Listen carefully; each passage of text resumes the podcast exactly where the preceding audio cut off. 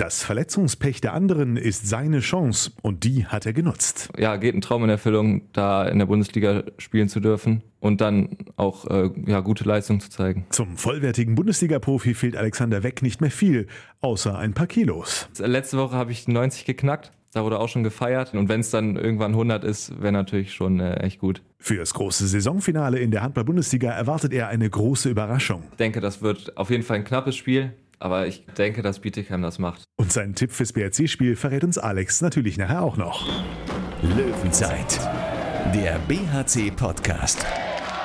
Präsentiert von Solinger Tageblatt und Radio RSG. Was heißt hier Brückentag? Wir sind da, der BRC Podcast. Diesmal am Freitag. Hallo und herzlich willkommen dazu.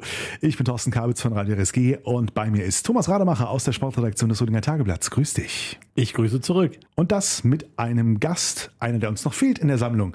Nachdem wir uns ja durch so Löwenrudel quasi fleißig durchinterviewt haben in dieser Saison. Einer, der fehlte uns noch und der ist heute da. War auch vierfacher Torschütze am Mittwoch in Minden. Alexander Weck, herzlich willkommen. Ja, hallo. Schön, dass du da bist. Hast du heute auch sonst Brückentag oder? Ja, Brückentag nicht richtig. Ich habe Aufgabe bekommen vom Trainer, Kraft zu machen in der, äh, jetzt über die freien Tage. Also nicht richtig Brückentag, aber man kann es schon genießen, den freien Tag. Aber das heißt, ansonsten habt ihr ein bisschen Ruhe momentan ja, bis zum genau, Wochenende. Genau, bis äh, Montag, wenn wir wieder anfangen zu trainieren, haben wir jetzt erstmal Ruhe, ja. Wenn da nicht der BRC-Podcast wäre. Das ist wahr. Perfekteres Timing könnte es ja auch gar nicht geben, um äh, dich jetzt hier als Gast zu haben, denn wir hatten eh vor, dich einzuladen und haben immer gewartet, na, wann wird er denn wieder eingesetzt? Jetzt ist es passiert und dann auch noch mit so einem Spiel. Traumhaft. Löwenzeit. Dann reden wir doch noch mal etwas ausführlicher über den Mittwochabend und das 35 zu 32 der Löwen in Minden. Der Sieg, Thomas, der vielleicht ein bisschen geholfen hat, die Schmach von Ludwigshafen vergessen zu machen? Tja, naja, wenn man jetzt äh, sich überlegt, ähm, man könnte dann äh, am letzten Spieltag gegen Flensburg so gesehen aus eigener Kraft den Europapokalplatz klar machen, über den man ja natürlich nicht sprechen möchte, aber äh, dann ist die Niederlage äh, in Ludwigshafen natürlich immer noch sehr, sehr schmerzhaft aus meiner Perspektive, vor allem auch deshalb mal völlig weg von Europa, einfach äh, weil man da so eine hohe Führung aus der Hand gegeben hat und das war halt einfach nicht nötig. Aber die Reaktion war natürlich extrem gut, also unglaublich fast, äh, mit dem Kader dann in Minden äh, so zurückzuschlagen mit einem Startzielsieg. Da habe ich wirklich nicht mit gerechnet in dieser äh, Form. Ähm, und auch zur Halbzeit hatte ich noch den Eindruck, das wird noch eine ganz, ganz enge Nummer, weil ja der Kader doch äh, stark äh, dezimiert war. Und wenn ich zwischenzeitlich richtig gezählt habe, als äh, Christian Nippes mal kurz behandelt wurde, da standen dann im rechten Rückraum stand gar kein Rückraumspieler zur Verfügung. Dann Alexander Weck, Max Bettin und Thomas Babak waren dann außerdem die einzigen Rückraumspieler, die überhaupt da waren. Und das, das hat man da kompensiert und bringt das auch kräftemäßig so, so bis zum Ende. Das ist ja für mich eine der überraschendsten und herausragendsten Leistungen der gesamten Saison gewesen, was man vielleicht am Ende sogar ein bisschen vergiss, äh, vergessen wird. Nimm uns mal mit, Alex. Dass die Personalsituation angespannt war, war vorher klar. Aber dann kommen kurz vorher noch Bogdan Kricitojo dazu, Entzündung in der Schulter und Fabian Gutbrot, der sich auf der Hinfahrt einen Nerv eingeklemmt hat. Und außerdem dann noch kurz nach Spielbeginn ist auch für Linus Arnesen die Partie gelaufen. Wie ist da unter solchen Bedingungen die Stimmung in der Kabine? Wir wussten ja von Anfang an, dass wir nicht mit voller Besetzung anreisen würden. Ja, dass Fabian dann, ich habe es in der Kabine erfahren, war dann natürlich auch, das heißt ein Schock, aber natürlich wirft einen das zurück. Wenn man weiß, man hat noch eine Option weniger und dass Linus dann ausfällt, äh, wäre genau das Gleiche. Ähm, somit wussten wir, dass wir eigentlich ja den, den Kader, den wir dann noch hatten, die drei, vier Rückraumspieler, dass wir das Spiel so gewinnen mussten. Ja, aber das haben wir dann noch einfach, haben wir dann durchgezogen. Wir haben uns dann unseren, unseren Matchplan dann gehalten, wussten auch, wenn viele Leute fehlen, können die Leute, die spielen, das trotzdem so umsetzen wie geplant und das hat äh, extrem gut funktioniert. Es gab keinen Plan B, ne? Nö, also äh, für uns gab es eigentlich nur den Plan äh, Gewinn nach dem Ludwigshafen-Spiel, den wir auch dann in der Halbzeit nochmal besprochen haben, ich, weil ich glaube, in allen Hinterköpfen war es noch so ein bisschen drin, weil es ja ein ähnlicher Spielverlauf war. Aber das haben wir dann einfach, äh, Plan A haben wir durchgezogen bis zum Ende. Ja, haben somit äh, verdient gewonnen. Äh, macht dich das auch ein Stück weit stolz, dass man so eine Antwort geben kann und das auch durchzieht, ähm, allen Widerständen sozusagen, jetzt nenne ich das die Verletzungen Widerstände, allen Widerständen zum Trotz, dass man sich da nicht aufhalten lässt von nichts und niemanden? Ja, klar. Also, äh, dass man auch weiß, dass man noch mit so einem Kader trotzdem äh, Bundesligaspiele gewinnen kann, auch äh, souverän gewinnen kann. über ja, 60 Minuten. Klar macht einen das auf jeden Fall äh, stolz, dass man sowas schaffen kann. Was macht das mit dir? Ich meine, das Pech der anderen ist ja ein Stück weit dann auch für dich das Wissen, hey, jetzt kommt es auf mich mit an. Ja, genau, das ist immer so ein, ja, so ein Zwiespalt. Auf der einen Seite ist es schade, dass jemand nicht spielen kann aufgrund von einer Verletzung. Auf der anderen Seite weiß ich dann natürlich, wenn es meine Position betrifft, dass das sehr wahrscheinlich mehr Spielzeit für mich bedeutet. Im Spiel selber finde ich es dann natürlich gut, dass ich mich äh, zeigen kann, dass ich spielen kann. Aber auf der anderen Seite ist es eben äh, schade, dass die anderen Spieler nicht mit in die Partie eingreifen können. Geht da im Moment sowas wie ein Traum für dich in Erfüllung? Wie du schon sagst, abgesehen von den Verletzungen, aber dass du jetzt so viel zum Einsatz kommst in der Deckung, fast über 60 Minuten und jetzt eben auch äh, offensiv? Ja, auf jeden Fall. Jetzt vor der Saison und auch in der Saison nicht mehr erwartet, dass ich so viel Spielzeit bekomme. Also da geht schon natürlich der Traum in Erfüllung, Bundesliga zu spielen, auch mal richtig zu spielen und nicht nur drei, vier Minuten am Ende. Ja, geht ein Traum in Erfüllung, da in der Bundesliga spielen zu dürfen äh, mit dem BAC und dann auch äh, ja, gute Leistung zu zeigen. Hast du denn äh, damit gerechnet, dann auch das Vertrauen zu bekommen von Sebastian Hinz? Also wusstest du das über den Saisonverlauf? Hatte dir das immer wieder gesagt? Pass mal auf, wenn da mal Not am Mann ist, dann, dann zähle ich auch auf dich. Oder wie hat er insgesamt dich darauf vorbereitet, auf deine Einsätze jetzt? Dadurch, dass ich halt immer beim Training war, ich bin immer mehr eingebunden worden ins Training, in Innenblock vor allem. Ja, und dadurch wusste ich, wenn es personell knapp wird, bin ich auf jeden Fall dann immer dabei. Ähm, und dann muss man halt gucken, wie, wie der Spielverlauf ist. Aber jetzt halt am Ende wusste ich schon, hat auch äh, Sebastian dann mir ganz klar gesagt, dass ich da im Innenblock anfangen werde. Ja, und deshalb wusste ich, dass ich da auf jeden Fall die Spielzeit bekomme äh, und konnte mich da auch ganz gut darauf vorbereiten dann. In Leipzig gab es ja dann bis auf einige Kurzeinsätze deinen ersten Start in dieser Bundesliga-Saison. Hat es dann irgendwie mehr gekribbelt, so im Vorfeld dieses Spiels und auf der Hinfahrt vielleicht schon ja, nach Leipzig? Ja, klar. Man ist schon äh, nervöser, als, als wenn man äh, hinfährt als, ich sag mal, 16. Mann und weiß, da muss schon erstmal was passieren, damit ich eingewechselt werde. Aber als ich dann in der Arena war und nach dem Aufwärmen und äh, direkt vorm Spiel war eigentlich, also war ich nicht wirklich nervös, aber äh, klar war das schon dann was Besonderes, da anfangen zu dürfen. Du hast dann ja fast durchgespielt, meine ich aber natürlich in der Deckung auch noch einige Fehler gemacht. Wie bewertest du denn diesen ersten Einsatz über die volle Distanz? Klar habe ich auch einige Fehler gemacht, aber das wurde, also mir wurde auch gesagt, das ist okay. Also alle wussten, ich werde jetzt nicht da 100% äh, fehlerfrei das Spiel bestreiten, aber äh, ich fand für mich war es ein ordentlicher Anfang, wo ich dann halt drauf aufbauen konnte in den äh, weiteren Spielen, die dann gefolgt haben. Du sagst, die beiden weiteren Spielen in Ludwigshafen und in Minden lag halt auch wieder sehr viel Verantwortung auf dir und von außen würde ich sagen, hast du dich jedes Mal gesteigert. Ist das auch für dich so? Ja, genau, so habe ich es auch gesehen. Also Ludwigshafen war auf jeden Fall eine, eine Steigerung in der Abwehr. Da hat dann aber das Angriffsspiel bzw. das Tempospiel noch nicht so gut geklappt. Ja, und dann Minden war jetzt, Anfangsphase war noch mal ein bisschen, bisschen schwierig, aber dann habe ich äh, gut ins Spiel gefunden und eben äh, neben der Abwehr halt auch im Angriff das meiner Meinung nach ganz gut äh, gemacht. Gab es da auch ein Feedback dann vom Trainer vor allem, also dass man dir das auch mal gesagt hat oder wie sind da so die Reaktionen? Kommt die Mannschaft, klopft ja, auf die Schulter und sagt... Ja, von Mannschaftskameraden auf jeden Fall. Also ähm, wurde gesagt, gut gemacht, wurde auf die Schulter geklopft. Ja, vom Sebastian wurde gesagt, ich habe meinen Job gut gemacht. Also das ist dann, kann man so als Lob aufzeichnen. Bei also, ihm auf jeden Fall. Dass ich meinen Job gemacht habe, genau.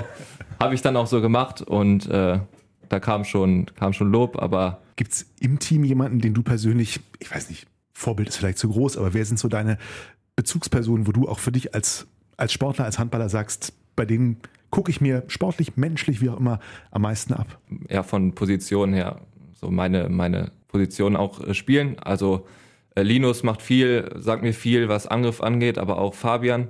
Ja, und in der Abwehr eben Max und Shabba, die mir sehr viel beibringen und von denen ich auch jetzt schon viel gelernt habe. Und ich glaube, ohne so das Feedback von denen auch während dem Spiel äh, würde es nicht so gut laufen. Zum Beispiel gibt es irgendwas Konkretes, woran du das festmachen kannst, du sagen kannst, das habe ich gelernt, mitgenommen von den Kollegen aus dieser Saison? Also was Abwehr angeht, weil ich dann natürlich viel mehr Spielzeit habe, äh, eben das Stellungsspiel und dass mir im Spiel auch selber nochmal gesagt wird, was ich explizit machen soll wie ich mich stellen soll, wo ich den Angreifer hinschicken soll, auf welche Seite. Und ja, das habe ich mir dann auch in den bisherigen Bundesligaspielen, konnte ich mir da viel von Schaber und Max angucken, die da echt überragende Arbeit leisten. Rudelfunk. In dieser Saison ist es ja so, dass du in der A-Jugend-Bundesliga auch noch gespielt hast und eben nicht nur im Profikader standest. Das fällt aber aufgrund deines Alters ja jetzt weg. Du bist 18, bist ab nächster Spielzeit kein A-Jugendlicher mehr. Wie ist da der Plan? Wirst du nur noch im Profikader stehen oder auch noch woanders zum Einsatz kommen? Der Plan bis jetzt ist, dass ich die Vorbereitung komplett mitmache bei der ersten hier beim BHC und dass dann nach der Vorbereitung geguckt werden muss, wie weit bin ich, wie weit habe ich mich vielleicht weiterentwickelt, würde es für Spielzeit reichen, so wie ich mich dann weiterentwickelt habe. Und dann muss man natürlich auch gucken, wie die Verletzensituation ist, was mit äh, Fonny ist, wann er zurückkommt, ob sich vielleicht neue Spieler verletzen. Und dann wird geguckt, ob ich äh, soweit bin und da Spielzeit bekomme oder ob ich vielleicht mit Zweitspielrecht zu einem äh, Zweit- oder Drittligisten ja, ausgeliehen werde oder ob ich dann halt da meine Spielzeit bekomme und mich da im Spiel auch weiterentwickeln kann. Gibt es da schon eine bevorzugte Adresse oder ist da vielleicht sogar schon was ausgemacht? Natürlich aufgrund von der Nähe natürlich ein paar Vereine. Leichtling wäre auf jeden Fall eine Option, was ich auch schon so gehört habe, die äh, sehr realistisch ist. Ja, da sie in der dritten Liga spielen und das auch von der, von der Entfernung natürlich sehr nah äh, bei mir dran ist. Also das ist wahrscheinlich gerade die Adresse, die äh, sehr wahrscheinlich ist. Von Ihnen noch kurz übersetzt, Daniel Fontaine, von dem wir leider wissen, der wird noch länger mit seinen jüngsten Verletzungen rumoperieren äh, müssen. Aber dein Ziel wird auch schon wahrscheinlich sein, dass es reicht, oder? Ja, natürlich. Also äh, so gehe ich dann auch in die Saison rein, versuche mich natürlich zu verbessern, um mir so auch Spielzeit zu erarbeiten. Äh, und ja, das ist natürlich äh, mein Ziel, auf jeden Fall. Die zweite Mannschaft, die ja nach aktuellem Stand wahrscheinlich Oberliga spielt, ist aber einfach nicht das Richtige zum, zum Aufbau. Da braucht man schon mindestens einen Drittligisten. Ja, auf jeden Fall. Also das ist vom Niveau her ist es schon ein sehr großer Unterschied. Oberliga und äh, dritte Liga schon. Also das ist von der Körperlichkeit und äh, ja auch vom taktischen her ist es was ganz anderes. Äh, auch bei der Oberliga, ich habe es ja jetzt auch selber dann erfahren nochmal am Ende, man kann sich viel mehr Fehler leisten, die nicht so bestraft werden und das ist eben in der dritten Liga nochmal ganz anders. Und da kann man nochmal ganz anders Verantwortung auch übernehmen. Jetzt mal abgesehen von nächster Saison, ist dein Ziel mit Handball ausschließlich dein Geld zu verdienen oder hast du noch, baust du dir noch ein zweites Standbein auf? Ja, also Profi-Handballer ist schon mein Traumberuf, also den Beruf, den ich dann noch ausüben möchte, aber ich fange jetzt auch an äh, mit einem Sportmanagement-Studium. Das mache ich als Fernstudium, dass ich das nebenbei dann ganz gut äh, machen kann, um mir somit so ein zweites Standbein schon mal aufzubauen für danach. Das klingt doch nicht schlecht. Aber gehen wir weiterhin den Profi-Handballerweg. Wo musst du dich denn vor allem noch steigern? Körperlich muss ich mich steigern. Ich glaube, äh, technisch bin ich schon sehr gut mit dabei. Und äh, ja, ich muss einfach körperlich zulegen, damit ich mich da, also damit ich da auch die Duelle gegen körperlich Stärkere äh, gewinne. Muss aber aufpassen, dass ich nicht an Schnelligkeit verliere, weil das auch äh, sehr wichtig ist. Aus der Mannschaft wird geflaxt, du wiegst jetzt schon 75,7 Kilo. Wie viel ist es wirklich? Ja, ich habe jetzt, letzte Woche habe ich 90 geknackt. Da wurde auch schon gefeiert. Und ja, ich hoffe, dass da jetzt in den nächsten Monaten wieder ein bisschen was draufkommt. Was ist realistisch? 100 oder na, bei deiner Größe wahrscheinlich sogar 105 ja, oder sowas? Ne? Ja, irgendwann. Also ich denke, dass ich versuchen, also ich glaube, ich kann mich über jedes Kilo freuen, was ich dazu gewinne. Und äh, über 95 würde ich mich schon sehr freuen. Und wenn es dann irgendwann 100 ist, wäre natürlich schon äh, echt gut. Liegt es dir etwas weniger, einfach Muskelmasse aufzubauen als, als anderen? Ja, ich glaube, das ist auch ein bisschen ja, körperlich veran veranlagt. Also genetisch ähm, dann wahrscheinlich. Genau, mhm. dass ich eben nicht so schnell äh, viel Muskelmasse aufbauen kann und damit halt auch Gewicht. Aber ähm, ich glaube, dass es mit richtigem Krafttraining jetzt schon besser klappen wird, als es auch in den Jugendjahren geklappt hat. Da habe ich es auch versucht, aber da hat es nicht wirklich angeschlagen. Aber jetzt habe ich schon äh, gemerkt, durch das Jahr jetzt bei der ersten, dass ich mich da verbessere und äh, ja, zunehme dann. Auf jeden Fall wirst du auch innerhalb des Teams bewundert, dass du, Zitat, ohne einen einzigen Muskel am Körper in der Bundesliga spielen kannst. Ja. und auch die robusten Kreisläufer da im Griff, ne, ist ja. schon beeindruckend. Und ja. die wiegen ja teilweise 120, ne? Ja. Nicht jeder hat so schwere Knochen wie wir beide, Tom.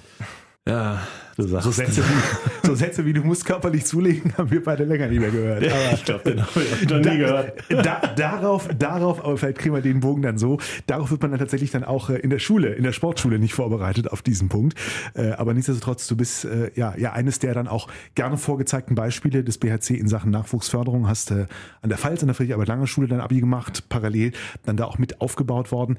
Aus deiner Sicht, der selbst erlebt hat, was läuft da gut, was tatsächlich vielleicht auch äh, für andere äh, dann Vorbild sein könnte? Äh, oder wo kann man vielleicht auch noch nachsteuern, damit andere den Weg so gehen können wie du? Man hat auf jeden Fall, die Schule gibt einem die Chance, eben sich weiterzuentwickeln im handballerischen Bereich, aber halt auch was Krafttraining angeht. Also man hat die Option, also ich hatte die Option, einmal die Woche morgens mitzutrainieren. Das war mir sehr wichtig, weil ich wusste, dass mir in dem Fall war es oft Wurftraining, dass mir das sehr viel äh, bringt. Und äh, man hat eben durch das Krafttraining oder durch die Bereitstellung von einem Kraftraum hat man einfach die Möglichkeit, sich auch äh, in der Schulzeit ja so weiterzuentwickeln. In dem Bereich ist es einfach wichtig, dass man als Jugendspieler wenn man was erreichen will, dass man eben nicht nur die vier, fünf Einheiten nachmittags, abends mitnimmt, sondern dass man eben auch morgens äh, an sich arbeitet. Festes Mitglied im Kader zu sein, hieße dann aber auch ein festes Amt in der nächsten Saison mit zu übernehmen. Hättest du gewisse Ambitionen oder? Nee, ich glaube, ich weiß, dass ich als Jüngster da ähm, relativ wenig Chancen auf ein, guten, auf ein gutes Amt habe. Aber das ist, also das weiß ich auch. Als Jüngster muss man eben einiges machen.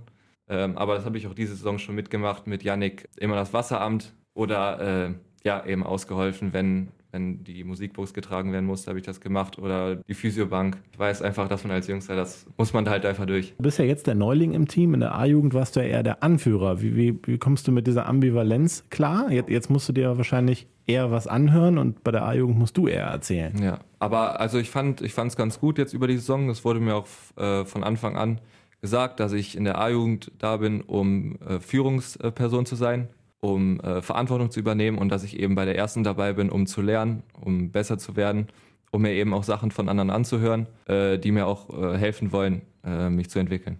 Ähm, mir hat es gut gefallen, so wie es so es war. Musstest du in dieser Saison was äh, an Strafen in die Mannschaftskasse einzahlen? Ja, aber ich also ich glaube nur 20 Euro, weil ich also zu spät komme oder so noch nie gemacht. Ich glaube 20 Euro wegen äh, Fußball und ich glaube zwei, dreimal habe ich, glaube ich, den Ball an die Heimdecke geschossen aber äh, sonst nichts.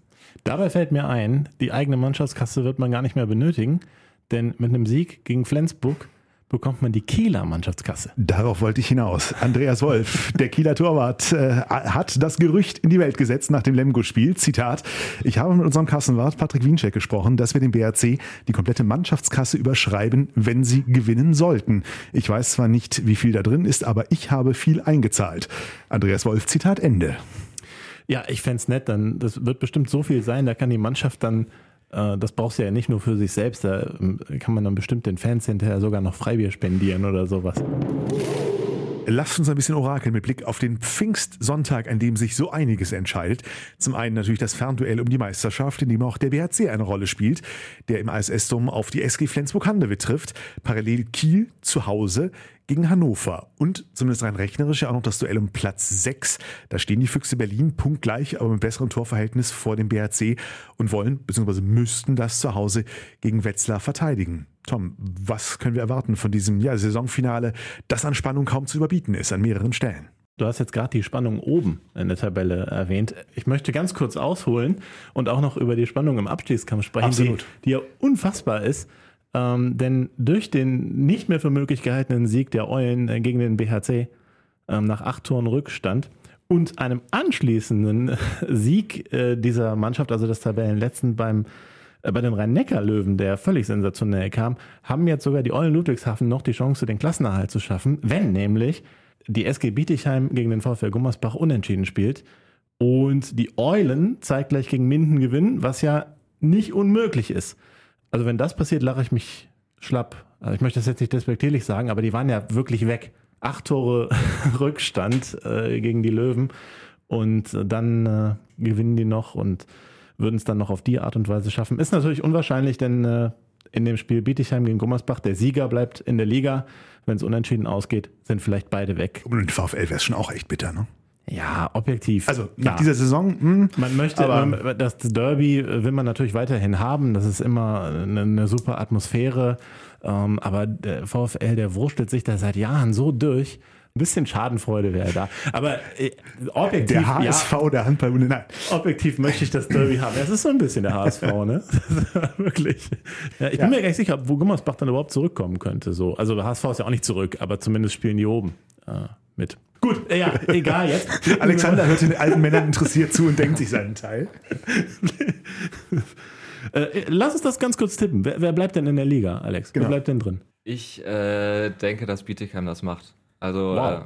äh, ich denke, Bietigheim wird gewinnen. Einfach aus dem Grund, weil sie zu Hause spielen. Ich glaube, mit den Fans da, da im Rücken. Ich weiß nicht, ob äh, Kraus spielen wird, aber äh, ich denke, das wird auf jeden Fall ein knappes Spiel. Aber ich glaube, dass sie es am Ende machen und dass äh, Eulen zwar gewinnen werden, aber das dann halt äh, nicht mehr reicht am Ende. Also ich sage, Gummersbach wird das Ding irgendwie gewinnen. Das, wie? Das, das kann ich nicht sagen. Aber irgendwas ganz Wildes wird passieren. Was ganz Wildes könnte auch im ISS-Dom passieren.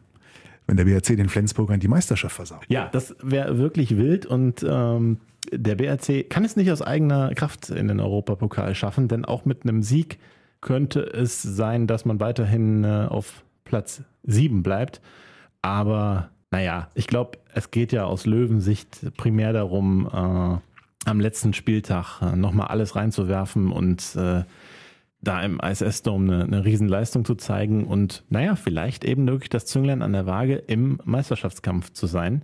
Kiel spielt gegen Hannover, da rechne ich nicht mit so viel Gegenwehr von Hannover, selbst wenn da viel Gegenwehr ist. Kiel wirkt absolut entschlossen. Wir haben jetzt zuletzt mal 39 zu 19 gewonnen, auch gegen Minden. Und das ist natürlich äh, der helle Wahnsinn. Also die wollen es unbedingt. Flensburg muss auf jeden Fall punkten im ISS-Dome. Und ich glaube wirklich nicht, dass das ein Selbstläufer wird gegen den BRC. Alex, sagt uns wahrscheinlich erstmal, wir gucken natürlich nur auf uns. Natürlich. Ähm, Aber so ein bisschen auch nach links und rechts.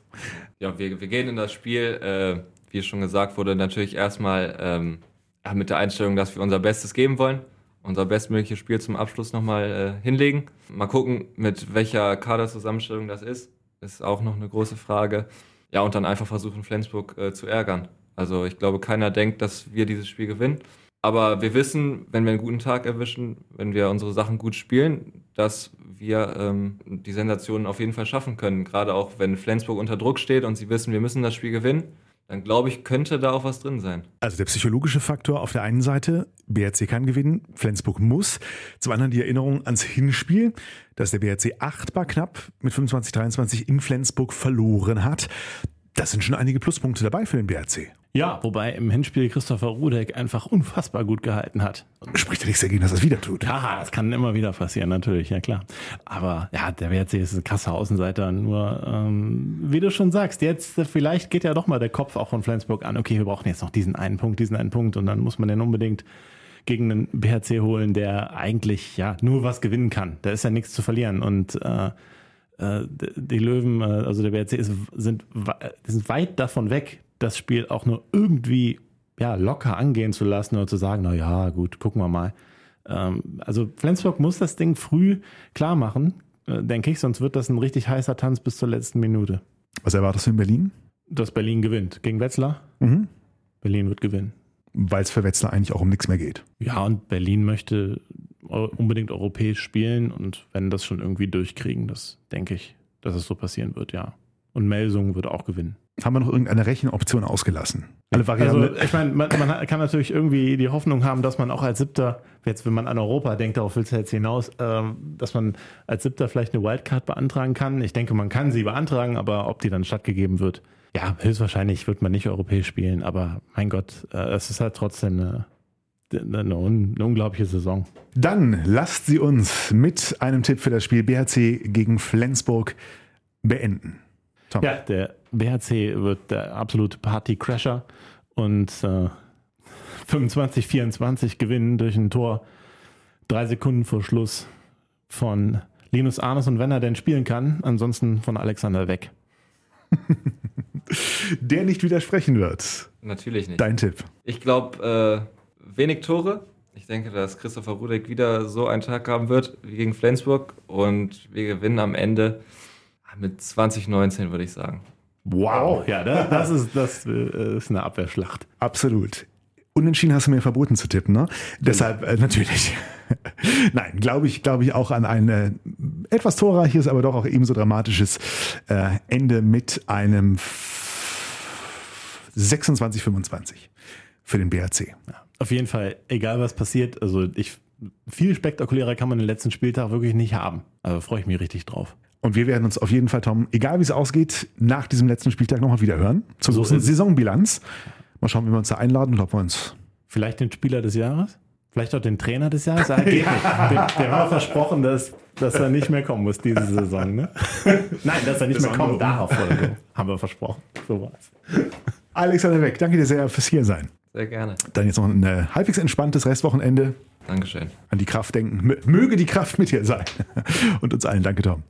Ich danke auch. Schöne Woche. Löwenzeit, der BHC-Podcast. Präsentiert von Solinger Tageblatt und Radio RSG.